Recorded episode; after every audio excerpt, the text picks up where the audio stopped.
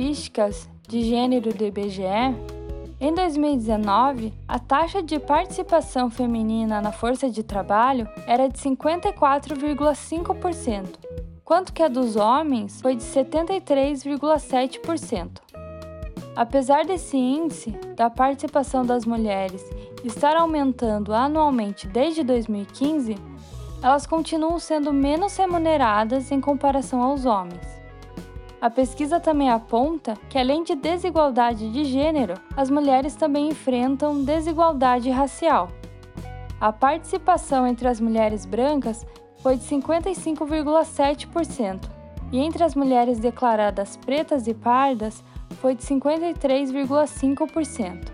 Outras dificuldades encontradas pelas mulheres para que elas participem do mercado de trabalho são a dupla jornada e a escolha pela maternidade.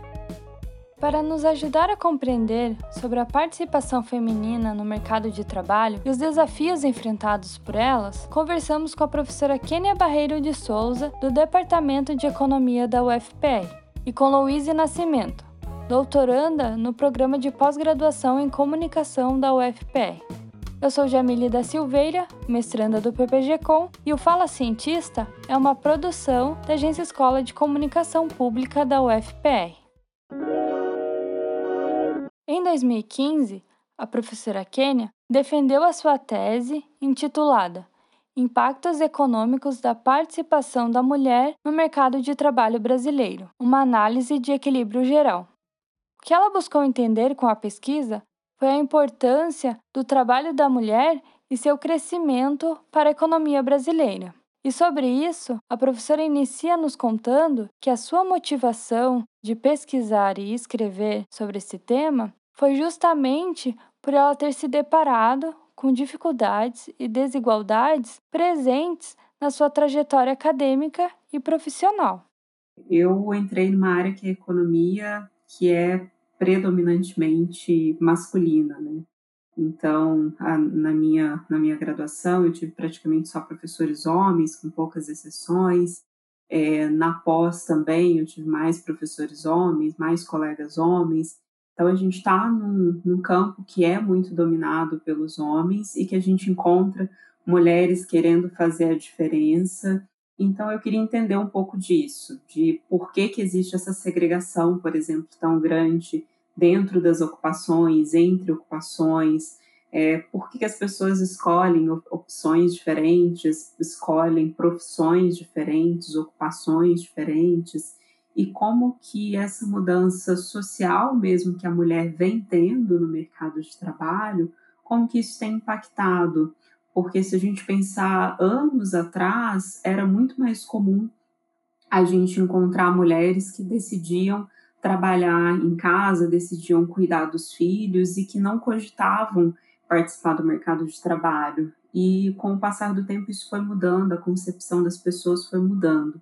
E mais do que isso, hoje em dia existe um incentivo grande para que essa participação cresça, para que ela seja mais efetiva, e a gente começa a ver os benefícios de tudo isso, não só para as famílias, para as próprias mulheres, mas também para a economia. E como foi possível chegar aos resultados da pesquisa? Em outras palavras, como a professora Kênia conseguiu mensurar o impacto das mulheres na economia? Ela teve que verificar e separar quais foram as pegadas deixadas pelas mulheres com o aumento das suas participações no mercado de trabalho. Para isso, ela utilizou como metodologia um modelo econômico que simula a economia brasileira, chamado de Modelo de Equilíbrio Geral Computável. A gente optou por utilizar um modelo econômico em que a gente tem basicamente uma simulação da economia como um todo, da economia brasileira, então, a gente tinha ali 55 setores produtivos, então a gente tinha produção agrícola, produção de serviços, é, administração pública, comércio, enfim, todos os tipos de setores. E a gente começava primeiro verificando em quais setores que as mulheres estavam se inserindo. E depois a gente passava para verificar em que proporção que os salários delas estavam contribuindo para aqueles setores. E aí a gente trazia isso para a economia como um todo. Então, na tese, a gente analisou o período entre 2005 até 2013 e a gente verificou como que os movimentos econômicos naquele período puderam ser beneficiados pelo fato de que houve aumento da participação das mulheres durante esse período. Então a gente consegue ali separar o que, que foi decorrente, por exemplo, de mais investimentos em capital, o que, que foi decorrente de, de crescimento na produtividade da economia brasileira e o que, que foi decorrente da variação de trabalho. E aí, quando a gente olha para a variação de trabalho, a gente pode olhar tanto para a variação total, para a variação dos homens, para a variação das mulheres, e aí a gente separou a variação das mulheres especificamente, que foi bastante expressiva nesse período. A pesquisa do IBGE do ano de 2019 sobre a participação da mulher na força de trabalho mostra que as mulheres, ainda que por uma diferença pequena, são mais instruídas que os homens. Entre a população com 25 anos ou mais, 37,1% das mulheres não tinham instrução ou apenas fundamental incompleto, enquanto entre os homens esse percentual é de 40,4%. Quando se trata do ensino superior completo, as mulheres têm o índice de 19,4% e os homens de 15,1%. A professora Kênia observou que no período de 2006 a 2015 existiu uma variação de trabalho decorrente da contratação de trabalhadoras qualificadas. A gente acaba concluindo ali na tese que da variação do período que a gente analisa entre 2006 e 2015, 31,2% foi decorrente de alterações no trabalho aconteceu porque os setores produtivos estão usando, por exemplo, trabalhadores mais qualificados, e esses trabalhadores são mais produtivos e, consequentemente, isso traz benefícios econômicos. E desses 31,2%, a gente identificou que 28,4% são decorrentes do aumento do uso de mulheres altamente qualificadas. Ou seja, é, a gente teve uma expansão da quantidade de mulheres com ensino superior que passaram a fazer parte do mercado de trabalho, e isso explicou grande parte da variação que a gente tem na produção brasileira, que está relacionada com o uso de trabalho durante esse período. Então, foi um resultado bastante interessante e gratificante também, como mulher e como pessoa preocupada com a participação da mulher no mercado de trabalho, porque a gente conseguiu mostrar essa importância mostrar que quando a gente tem essa participação ativa, a gente tem benefícios para a sociedade como um todo, e esse benefício está refletido no próprio crescimento econômico do período. A grande mudança que a gente consegue observar no período recente é exatamente uma participação bem elevada de mulheres de alta qualificação. A gente observa uma mudança de composição da, da própria força de trabalho, em que a gente tem mulheres cada vez mais qualificadas entrando no mercado de trabalho. No caso do Brasil e em praticamente todos os países da América Latina, as mulheres elas possuem níveis de educação mais elevados do que dos homens.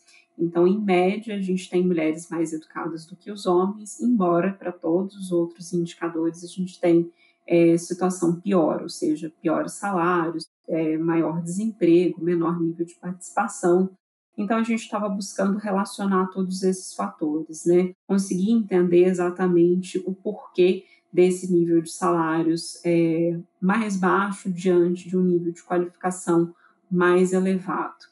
E um dos trabalhos que a gente encontrou na, na literatura mostrou para gente que essa esse nível de qualificação mais elevado ele pode ser interpretado como uma reação das pessoas que se sentiam em desvantagem no mercado de trabalho.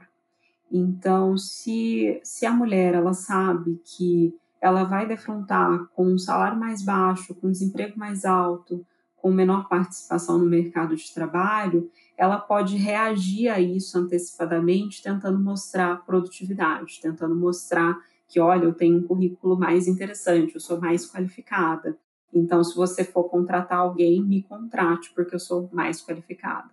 Então, a gente encontrou essa explicação muito interessante na própria literatura, que mostra que esse, esse nível de educação elevado no Brasil ele pode ser muito explicado pelos indicadores ruins que a mulher se defronta no mercado de trabalho e que isso é uma reação. É, o que a gente ainda não observa é que essa reação surtiu um efeito em termos de melhoria dos indicadores. Ou seja, a gente tem sim uma maior participação, a gente tem sim uma redução do, do gap de salários, mas quando a gente olha para as mulheres mais educadas, os indicadores ainda são os piores. É, isso talvez seja a principal mensagem que a gente tenha conseguido enxergar aí nessa evolução da participação das mulheres. De acordo com a professora Kênia, há outros trabalhos com diferentes metodologias que analisam o impacto da mulher no mercado de trabalho. E existem duas correntes de estudos. A primeira vai pelo caminho que a desigualdade de gênero pode ter efeito sobre o crescimento econômico.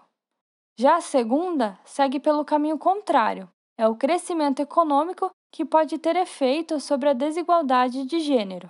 Nesse primeiro aspecto, quando a gente está falando da desigualdade para o crescimento, é mais ou menos o que o meu trabalho estava captando também. Ou seja, aí a gente está esperando que, ao ter mais mulheres participando do mercado de trabalho, salários mais igualitários, que isso impacte é, em termos de crescimento, promovendo mais crescimento, aumentando o crescimento econômico, com isso aumentando o bem-estar das famílias, reduzindo os indicadores de pobreza, e basicamente a literatura chega nessa, nessa relação. Tem um trabalho muito interessante da Cabieri Natali, lá de 2003, que fala dessa relação direta que acontece, que faz com que essa participação ela incentive as próprias mulheres a começarem a participar mais do mercado de trabalho, e isso faz uma seleção positiva de talentos. Em que sentido? Imagina que você tá ou na, é, nasceu em uma sociedade em que você não vê as mulheres participando do mercado de trabalho. Então, as meninas que estão nascendo naquela sociedade, que estão começando seus estudos e etc., elas podem ser desincentivadas a estudar, elas podem ser desincentivadas a querer ter um emprego, desincentivadas a querer uma profissão, simplesmente porque elas não estão vislumbrando, não estão vendo mulheres no mercado de trabalho. Então, a partir do momento em que mais mulheres começam a participar do mercado de trabalho e essas mulheres passam a ser vistas pela sociedade, você começa a colher talentos que são crianças e que estão olhando para aquelas mulheres e que lá no futuro elas vão também trazer benefícios econômicos, trazer ideias, trazer inovações, se tornar profissionais, se tornar cientistas e tudo isso vai trazer benefícios econômicos para a gente no futuro. E além disso, a gente tem algumas outras consequências que são mais indiretas. Por exemplo, em sociedades que a gente tem as mulheres se preocupando mais com a sua própria educação, a gente também tem famílias que têm níveis de educação mais elevados, porque essas mulheres e essas famílias também vão se preocupar em educar mais os filhos, vão ter mais cuidados com saúde, e todos esses cuidados vão trazer benefícios para a sociedade como um todo. E aí, nesse sentido, a gente tem muitos trabalhos que têm mostrado essa relação positiva. O contrário, quando a gente pensa do crescimento econômico para a desigualdade de gênero, a gente vê que os resultados são muito mais frágeis. Ou seja, países que têm desenvolvimento econômico, isso não é uma garantia de que eles vão ter melhorias na desigualdade de gênero.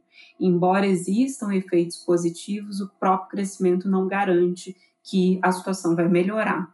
E isso mostra para a gente exatamente a necessidade das políticas de igualdade de gênero, da necessidade de falar sobre igualdade de gênero, de mostrar sobre a, essa percepção para as pessoas e mostrar o quão discutir isso é importante.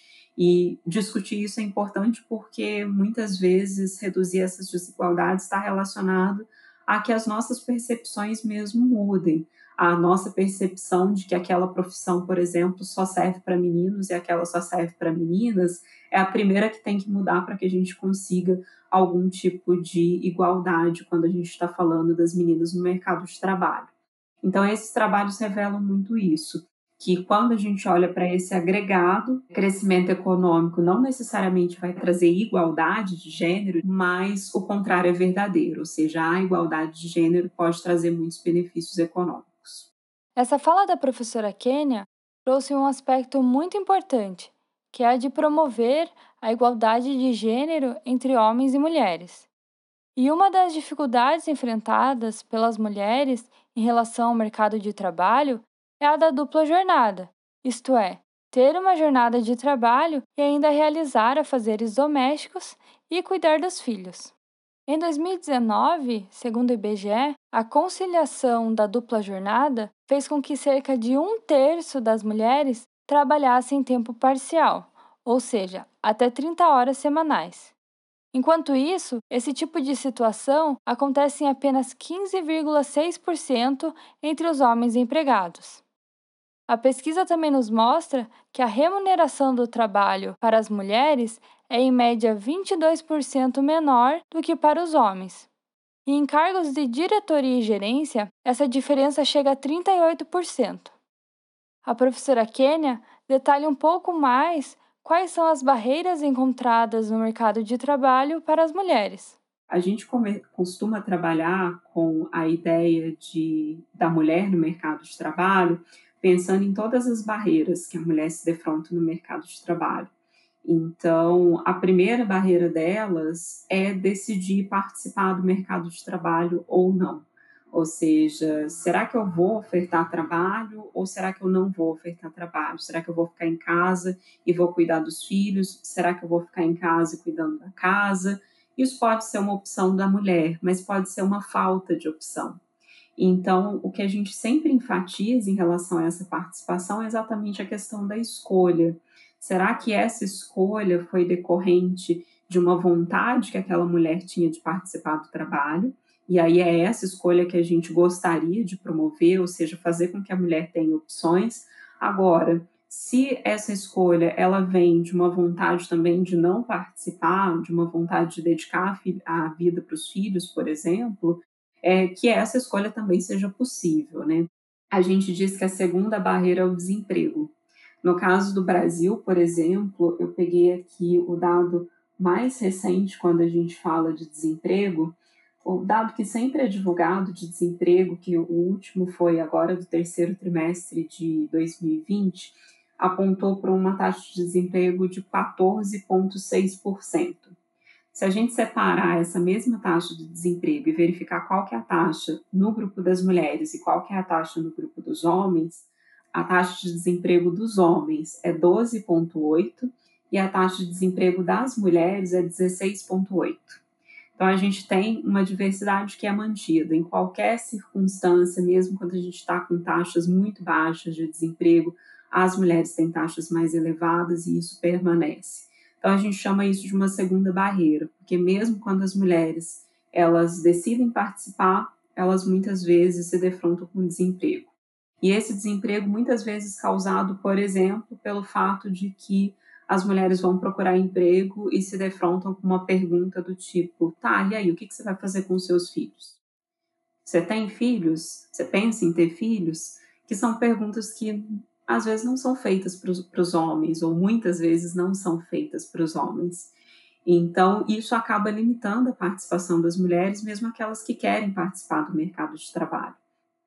Depois disso, ainda tem várias outras barreiras. A probabilidade de uma mulher conseguir um emprego informal é muito maior do que de um homem. Isso exatamente pela flexibilidade de carga horária, pelo fato de ter que conciliar muitas vezes tarefas domésticas ou de cuidado de crianças, cuidado de idosos, com a atividade laboral paga no mercado de trabalho. Isso limita a quantidade de horas que as mulheres conseguem ofertar no mercado de trabalho e limita principalmente para famílias de baixa renda, que não têm alternativas, muitas vezes, como creches, como deixar com alguém a criança, como ter alguma outra ajuda. E a última barreira é, de fato, o salário. A última barreira a gente diz que é o salário porque ele ainda é desigual. E quando a gente analisa especificamente os salários e a gente leva em consideração o mesmo tipo de ocupação, o mesmo setor de atuação, o mesmo nível de qualificação, a mesma região, o mesmo tipo de trabalho, enfim, quando a gente controla por todos esses fatores, ainda assim tem uma parte do diferencial de salários que a gente não consegue explicar. E aí essa parte é exatamente a parte que incomoda, porque a gente continua tendo essa parte persistente que a gente acaba atribuindo por uma discriminação ou por fatores desconhecidos que a gente não consegue perceber diretamente, mas que permanecem ali. Então a gente ainda tem um problema, ainda tem um problema não resolvido, mas esse problema está reduzindo ao longo do tempo. Hoje, no, no caso do Brasil, por exemplo, a gente tem salários não explicados, principalmente no topo da distribuição de salários, ou seja, para os níveis mais altos de salários, existem muitas mulheres recebendo salários mais baixos do que de homens que estão exatamente no mesmo nível de qualificação, de ocupação, de experiência no trabalho. E quando a gente olha para salários muito baixos, quando a gente olha para salários abaixo do salário mínimo, a gente também não consegue explicar as diferenças de salários. Como dito pela professora Kênia, uma das dificuldades encontradas pela maioria das mulheres é a decisão ou a falta de opção de cuidar dos filhos e participar do mercado de trabalho. A implementação de políticas públicas pode favorecer a ocupação das mulheres no mercado de trabalho, como, por exemplo, a oferta de creches. Mas, no Brasil, comparado a outros países, essas políticas públicas estão enfraquecidas ou ainda nem existem a gente tem várias, enfim, iniciativas que elas tentam amenizar um pouco nesse sentido. Então, por exemplo, até o, o, auxílio emergencial que aconteceu agora, ele tinha uma política específica para mães solteiras, né? Que ele permitia que as mães solteiras tivessem um auxílio maior do que aquelas que estavam dentro de uma família, exatamente pensando nessa questão mas isso foi um, um, dos poucos momentos em que na economia brasileira a gente teve alguma política específica que tocasse exatamente esse ponto. Quando a gente olha para o Bolsa Família, o Bolsa Família tem elementos que tentam é, trazer a questão da mulher também, porque eles colocam o benefício nas mãos das, das mulheres, né? O benefício ele é recebido pelas mulheres e isso também a gente tem alguns trabalhos na literatura mostrando que foi benéfico em termos de empoderamento, inclusive de participação. As mães que recebiam bolsa de famílias, elas eram bolsa família, elas eram incentivadas a ofertar mais trabalho do que aquelas que não recebiam, considerando pessoas em condições econômicas similares. Mas esses são assim, são movimentos tímidos em termos de políticas públicas quando a gente pensa em auxiliar de fato essas mães. A gente não tem de fato é, grandes políticas públicas e consistentes e que façam grandes diferenças. Existem outras tentativas, por exemplo, as políticas para implementação de creches são tentativas, mas elas ainda são tímidas. Em alguns municípios, elas são mais incentivadas do que outros municípios. Isso acaba trazendo uma desigualdade muito grande no Brasil inteiro quando a gente fala sobre políticas para creches. E é uma questão essencial para que a mulher participe do mercado de trabalho. É, se a gente está falando de uma mãe, uma mãe, principalmente uma mãe solteira, que não tem uma rede de apoio, que ela possa é, ter pessoas que ajudem o cuidado da criança, ela simplesmente não tem a alternativa de ofertar trabalho, a menos que ela tenha uma creche gratuita perto dela. Em vários países, é, essa responsabilidade em termos de cuidado, principalmente cuidado de crianças, muitas vezes ela é colocada também para as empresas.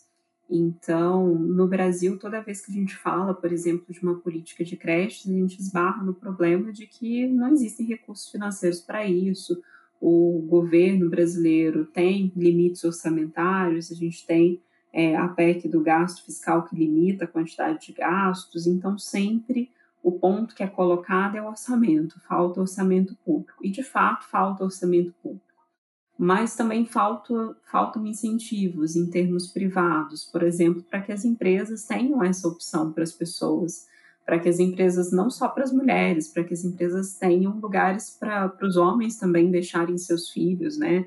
Todo mundo, ou, é, enfim, todo mundo que tenha filhos, sejam eles homens ou mulheres, que possam ter algum tipo de amparo também por parte das empresas.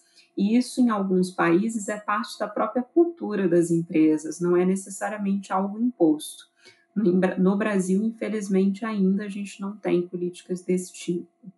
É uma outra questão que muitas vezes é colocada é exatamente sobre a licença paternidade, que ainda é muito curta.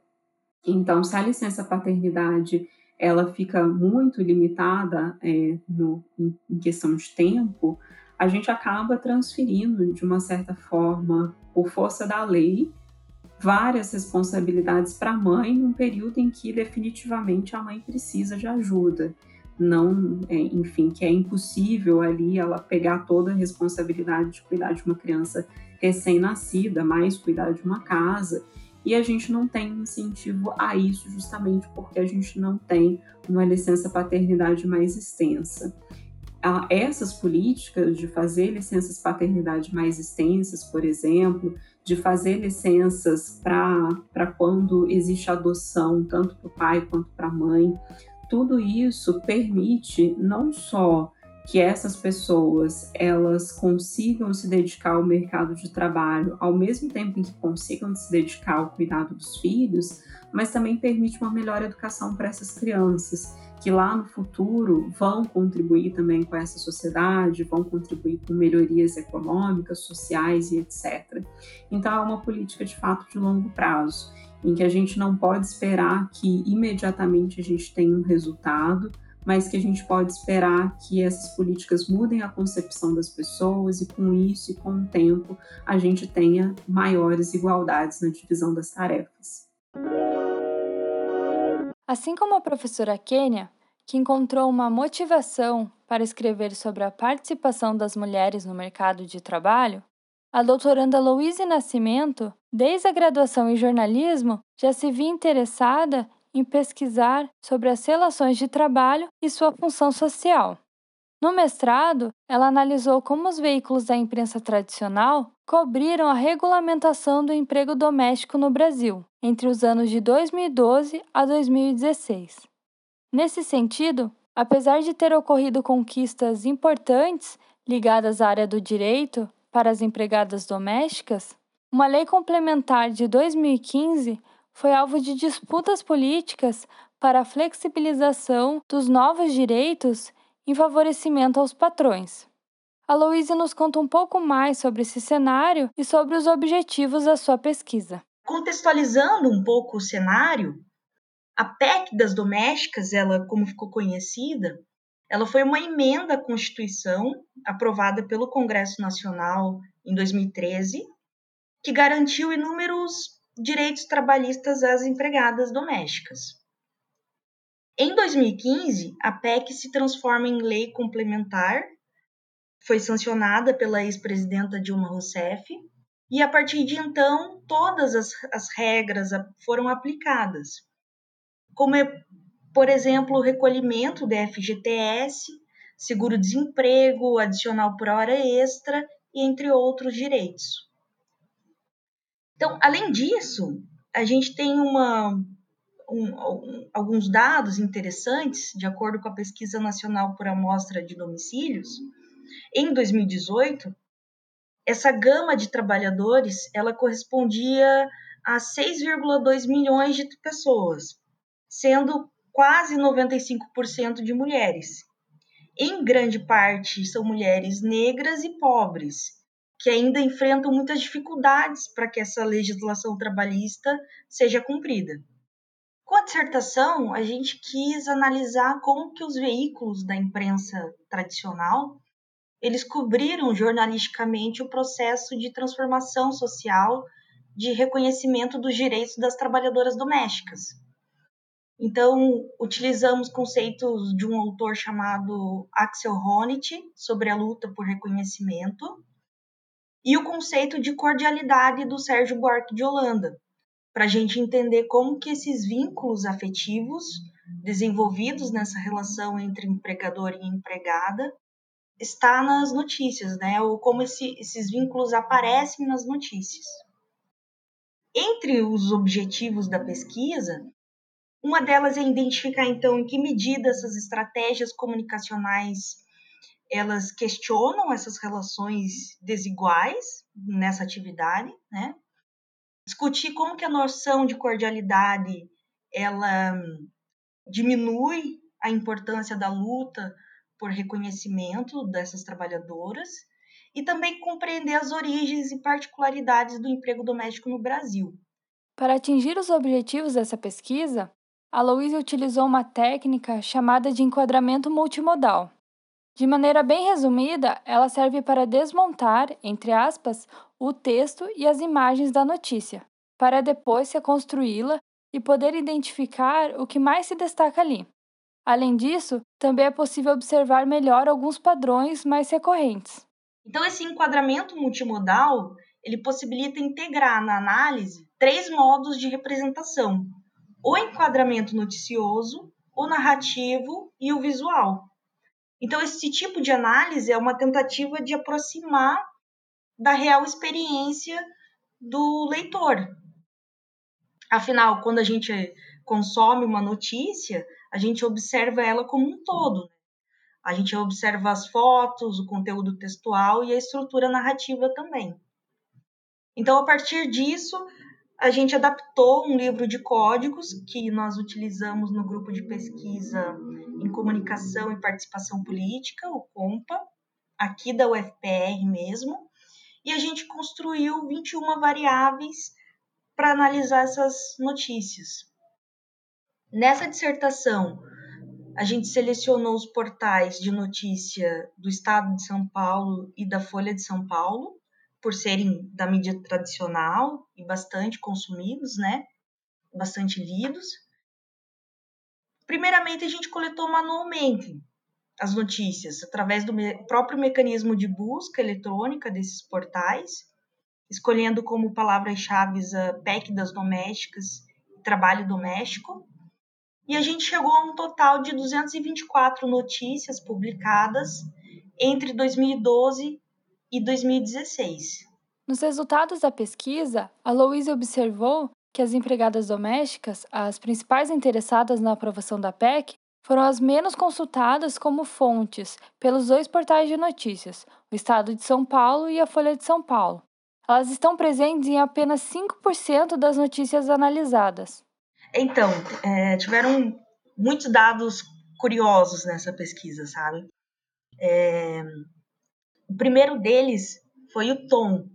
Em relação à pauta, ele foi negativo em metade das publicações dos dois jornais. E sendo que mais de 90% das matérias, elas estavam na editoria de economia.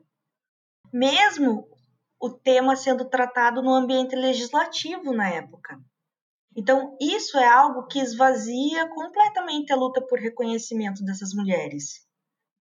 Os dois portais tiveram os picos de publicações nos anos de 2013 e 2015. Isso já era esperado, porque está seguindo os trâmites regimentais para aprovação da PEC no legislativo.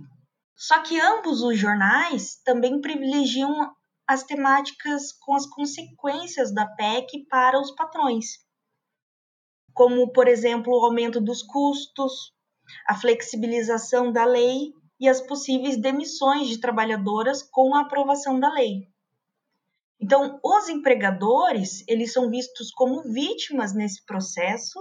O governo federal é visto como vilão, que dificulta o consenso em torno da PEC. E o relator da PEC no Senado, o senador Romero Jucá, é visto como herói e o guardião dos empregos das trabalhadoras domésticas. De acordo com a Louise, os resultados obtidos já eram esperados porque já tinham aparecido em outras pesquisas. Mas a maior contribuição do trabalho da Louise é exatamente em relação à análise das imagens e das fotografias. Nós identificamos uma naturalização das mulheres negras nas funções dos serviços domésticos, em que esse cenário apresentado ele é quase sempre a casa dos patrões, a casa da trabalhadora doméstica, ela quase nunca aparece. Então, no, conte no conteúdo textual, a aprovação da lei, ela aparece como um empecilho que prejudicaria esta relação supostamente cordial entre as empregadas e os patrões. Nesta luta por direitos, os portais então aparecem legitimando a desigualdade no mercado de trabalho dos serviços domésticos. A Louise finaliza nossa entrevista nos contando que gostou muito de realizar sua pesquisa e que o desejo dela é que as pesquisas da área da comunicação continuem a tratar sobre a relação que temos com o trabalho, porque essa categoria permeia toda a nossa vida. Agora, no doutorado, a minha ideia é continuar pesquisando sobre a precarização no mercado de trabalho e como as mulheres são as principais afetadas neste processo. Eu ainda estou em período de construção dos meus objetivos e até mesmo do tema geral, mas se tem algo que eu tenho certeza é que eu vou continuar falando sobre o mercado de trabalho e as mulheres como as principais é, vítimas desse processo, né? As principais afetadas em relação a isso. Então são as mulheres que é, são as principais, é, por exemplo, no mercado de trabalho, agora com essa precarização e plataformização, são as mulheres que são as mais afetadas. São elas que vão, que são demitidas. São elas que enfrentam uma entrevista de emprego é, se elas pretendem engravidar ou não. E isso é decisivo para o empregador, contratá-la ou não.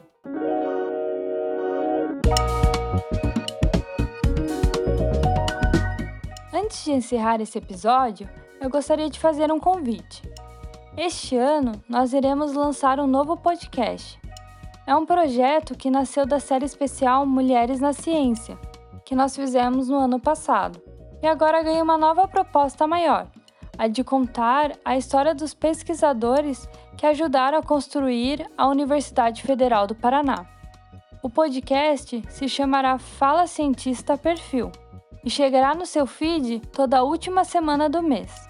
Acompanhe nas nossas redes sociais para ter mais detalhes. Eu sou Jamile da Silveira, responsável pelo roteiro e apresentação deste episódio. A edição é feita por Ângelo Biasi, aluno do curso de música na UFPR, e Robson Samulak, bolsista de pós-graduação em comunicação, realizou a entrevista com a professora Kênia e fez a revisão final do episódio. Valkyrie Yon professora do PPG-Com da UFPR, é a responsável pela supervisão do podcast. Até o próximo Fala Cientista.